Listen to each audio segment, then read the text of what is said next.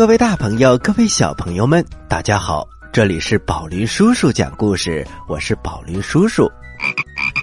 小朋友们，你们好！啊，呱呱，你怎么了？说话怎么没有力气呢？嗯，宝林叔叔，我刚才做了一个梦，梦到自己有很多很多好吃的，可是，一睁眼都不见了。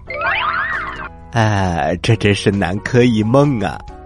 嗯，宝林叔叔，什么叫南柯一梦啊？可以吃吗？嗯，这是一个成语，是不能吃的。好吧，既然说到南柯一梦，今天我们就讲一个南柯一梦的故事。首先进入故事一箩筐。故事一箩筐。故事一箩筐。成语故事：南柯一梦。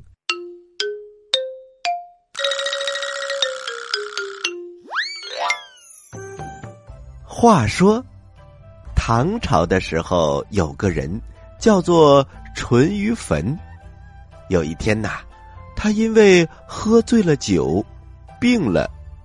当时，两个朋友从座位上把他扶起来，送他回家。让他躺在课堂东面的廊檐下，两个朋友对他说：“呃，你睡一觉吧，我们在这里喂喂马、洗洗脚，等你好一点了再走。”于是淳于棼脱下头巾，睡着了，迷迷糊糊的，好像做了一个梦。他看见有两个穿紫衣服的使者向他叩拜，然后说：“我们是淮安国国王派来的小臣，国王要我们来邀请您去淮安国。”淳于棼不知道怎么就下了床，整整衣服，跟随两个使者走到门口，看到有辆青色的小车。驾着四匹马，车旁边有七八个服侍的人，他们把淳于棼扶上了马车，车子出了大门，向古槐树的洞口走了过去。当然，淳于棼却不知道他走向的是槐树。很快，他就到了淮安国门口。守门的卫士一见车来了，马上赶过来行礼。接着来了个骑马的，来传达命令。他大声的喊：“大王顾念驸马远来，路途辛劳，请大人先到东华馆休息。”说完，他就在前面带路，车子继续往前走。原来呀。淮安国的国王要把女儿嫁给他，这位公主叫做金枝公主，大概十四五岁，容貌非常的艳美，像天仙一样。他们结婚的仪式啊也很隆重，衣服也很华丽，整个结婚的房间都是金碧辉煌的。结婚之后。淳于棼和妻子越过越恩爱，他的地位也一天比一天高贵。他以驸马的身份，出进用的车马、郊游的宴席、手下的仆役，各种排场，只比国王差那么一点点儿。后来，国王派他担任南柯郡的太守，在这段时间里。淳于棼把南柯治理的很好，国王也很欣赏他。淳于棼还生了五个儿子，他们都有爵位，还有两个女儿，也嫁给了王侯，所以他在淮安国的地位非常非常的高。可是忽然有一天，有个叫做谭罗国的国家开始攻打南柯郡。淳于棼是一个很随性的人，所以他的军队呀，平时都没有怎么管理。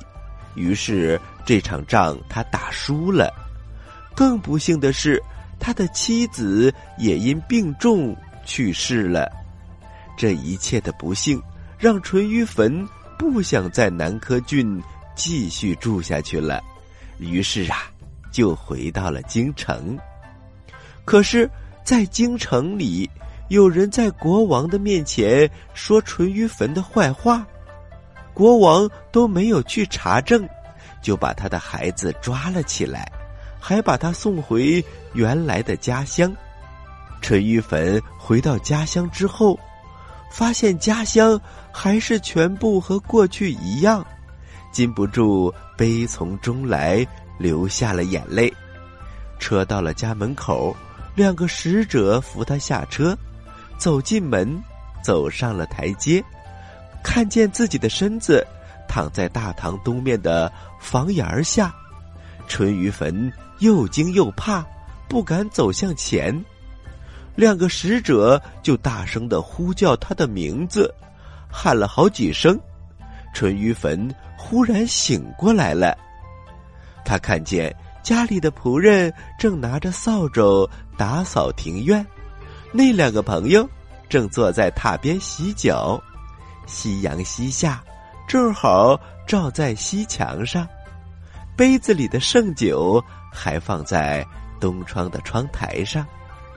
原来他做梦的短短时间，在梦里已经过了一生一世了。不久以后，淳于棼发现庭院里的槐树下有个蚂蚁洞，洞里有泥土堆成的宫殿、汉城、城池等等。他这才恍然大悟。梦中所见的淮安国，应该就是这个蚂蚁洞，而槐树的最高的树枝，可能就是他当太守的南柯郡了。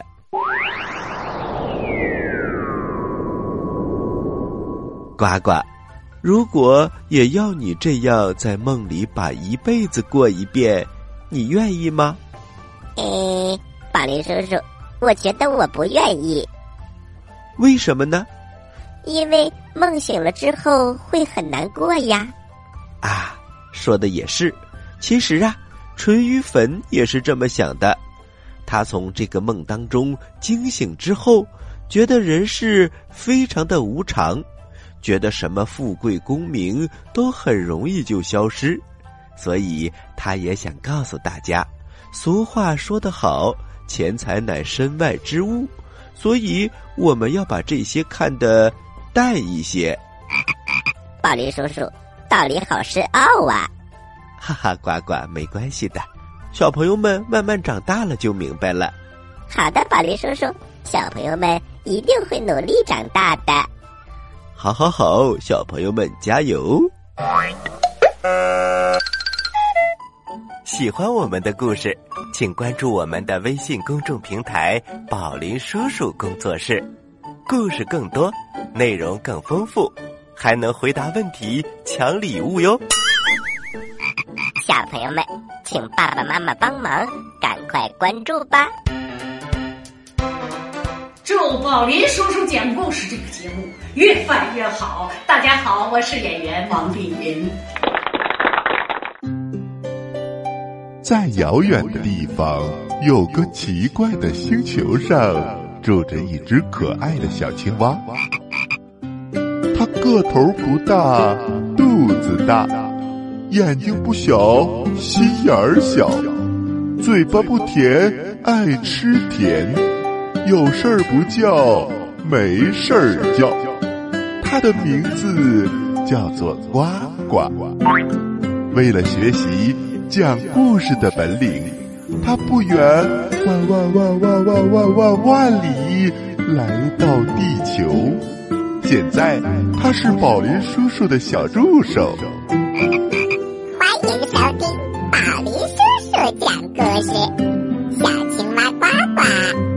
这里等着你哟。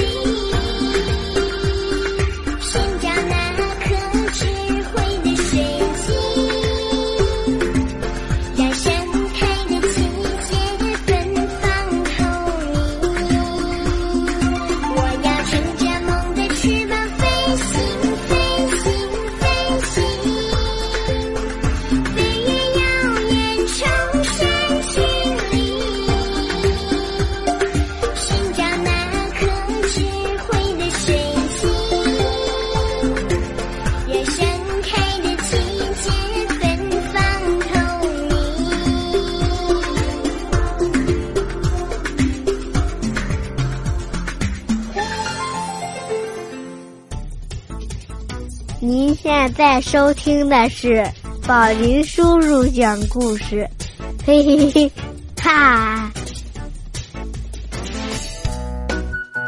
嗨，各位大朋友，各位小朋友们，大家好，欢迎收听宝林叔叔讲故事。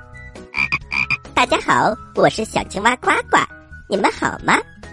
刚才我们讲了南柯一梦，请问呱呱，南柯一梦有近义词吗？哦，宝林叔叔，一定有的。嗯，只是我不知道是什么。哈哈，呱呱，这个成语呀，就是“黄粱一梦”。怎么样？是不是听着名字很像啊？可是宝林叔叔，这两个成语有什么不同呢？哈哈，首先我们来说，《南柯一梦》里南柯是个地名，但是《黄粱一梦》里黄粱可不是地名哦。哦，那是什么呢？想知道是什么吗？那就赶紧来听故事吧。成语故事《黄粱一梦》。唐朝的时候，有个叫吕翁的道士，他会一些神仙的法术。有一天，他在旅途当中认识了一个叫做卢生的少年。卢生啊，穿着褐色粗布的短衣裳，骑着黑色的马，准备去田间劳作。看见吕翁。就坐了下来，他看到吕翁啊，就从马上跳下来，和吕翁坐在一起。他们愉快的聊起了天儿。聊了一会儿，卢生发现自己的衣服破破烂烂、脏脏的，就叹了一口气说：“唉，我堂堂男子汉，却生活的一点也不如意。”嗯，穷困成这个样子。吕翁说：“看你的身体，没有痛苦，没有灾病，言谈有度，却说自己很穷困，为什么呢？”卢生接着说：“告诉您吧，我这是苟且偷生，哪有什么舒服不舒服的呢？”哦，呃，这样还不叫舒服？那什么叫舒服啊？男子汉大丈夫活在世上，应该要有功名，在朝廷能有一官半职，家里的粮食多的吃不完，可以随心所欲的听音乐，使家族更加富裕。其实我曾经也努力学习过，以为能够很容易当上官。但是现在我都是壮年了，却只能在田里种田，这还叫舒服吗？说完，他就想眯着眼睛睡大觉了。吕翁从自己的包里取出一个枕头，递给了卢生。小伙子，你枕着我的枕头，就可以让你的志向。都能实现了。那个枕头是青色的瓷器做的，并且两端都开了口。卢生就侧过头睡在了枕头上。忽然呐，他看见那个孔渐渐的变大，并且其中还明亮有光。于是他就走了进去，回到了家。几个月以后。他就娶了清河崔氏的女子做妻子，这个女子啊，长得非常的漂亮，而卢生也变得越来越有钱，卢生非常的高兴，于是就开始装扮自己和房屋，慢慢的变得鲜亮隆重。第二年，他通过了科举考试，于是真的当上了官儿。一开始。还是在小地方当官儿，后来皇帝非常的赏识他，就把他调到了京城，当做金兆尹。小朋友们，金兆尹就相当于现在的省长哦。因为一心想尽心尽职，没过多久，皇帝就把他升为宰相。可是，总是这么好的运气，总会有人嫉妒的。果然，朝廷里的奸臣开始陷害卢生，而皇帝也没有明辨是非，就定了卢生的罪。这一天呐，官兵带着随从把他从家里抓了起来。卢生非常的害怕，生怕自己会没命。他对妻子和孩子们说。我老家在山东，有良田五顷，足够抵御严寒和饥饿了。我为什么要来当这个官儿呢？如今落得如此地步，还是向往之前简单的生活呀。他非常的后悔。后来他被流放了。又过了几年，皇帝知道他是冤枉的。就恢复了他的官职，继续当宰相，被册封为燕国公，特别受到恩宠。他还生了几个儿子，分别叫做卢简、卢传、卢卫、卢躺、卢乙，都是有才能的。后来卢生啊，年纪渐渐衰老，多次要求告老辞官。都没有得到皇帝的允许，皇帝一直给他治病，用最好的医生和药材。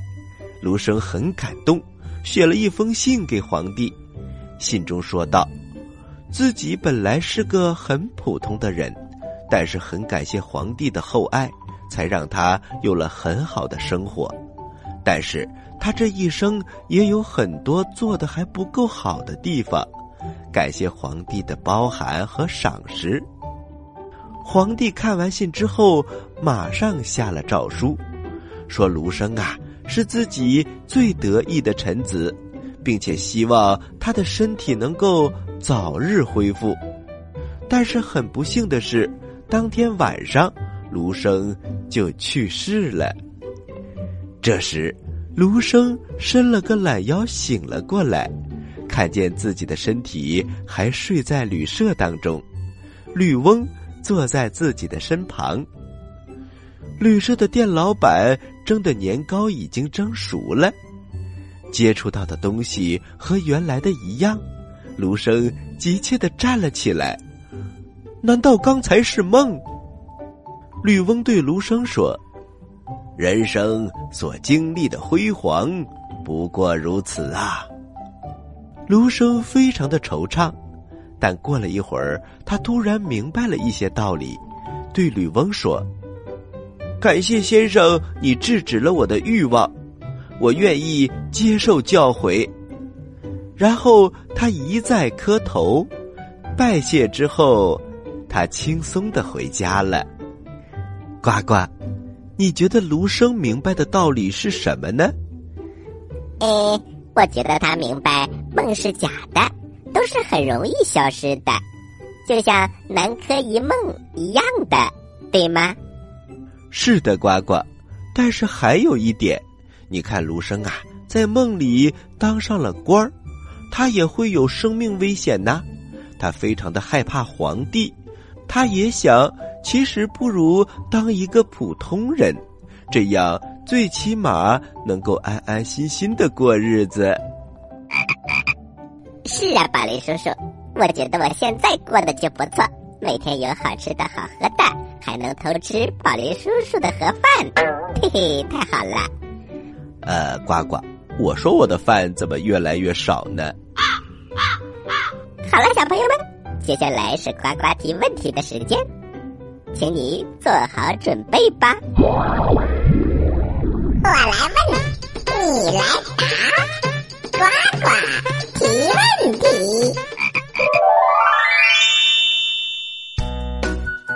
小朋友们，今天的问题是《南柯一梦》这个故事当中，南柯指的是什么呢？一、地名；二、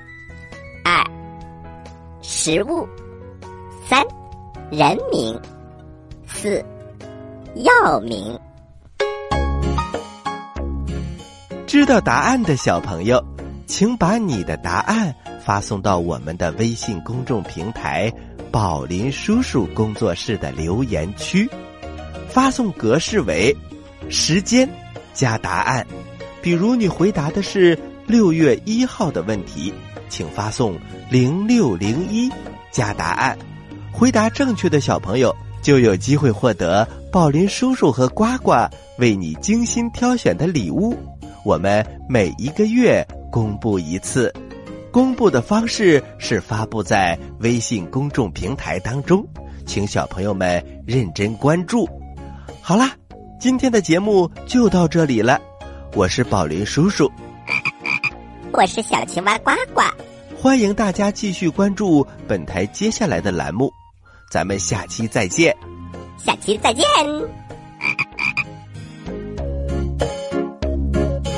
啊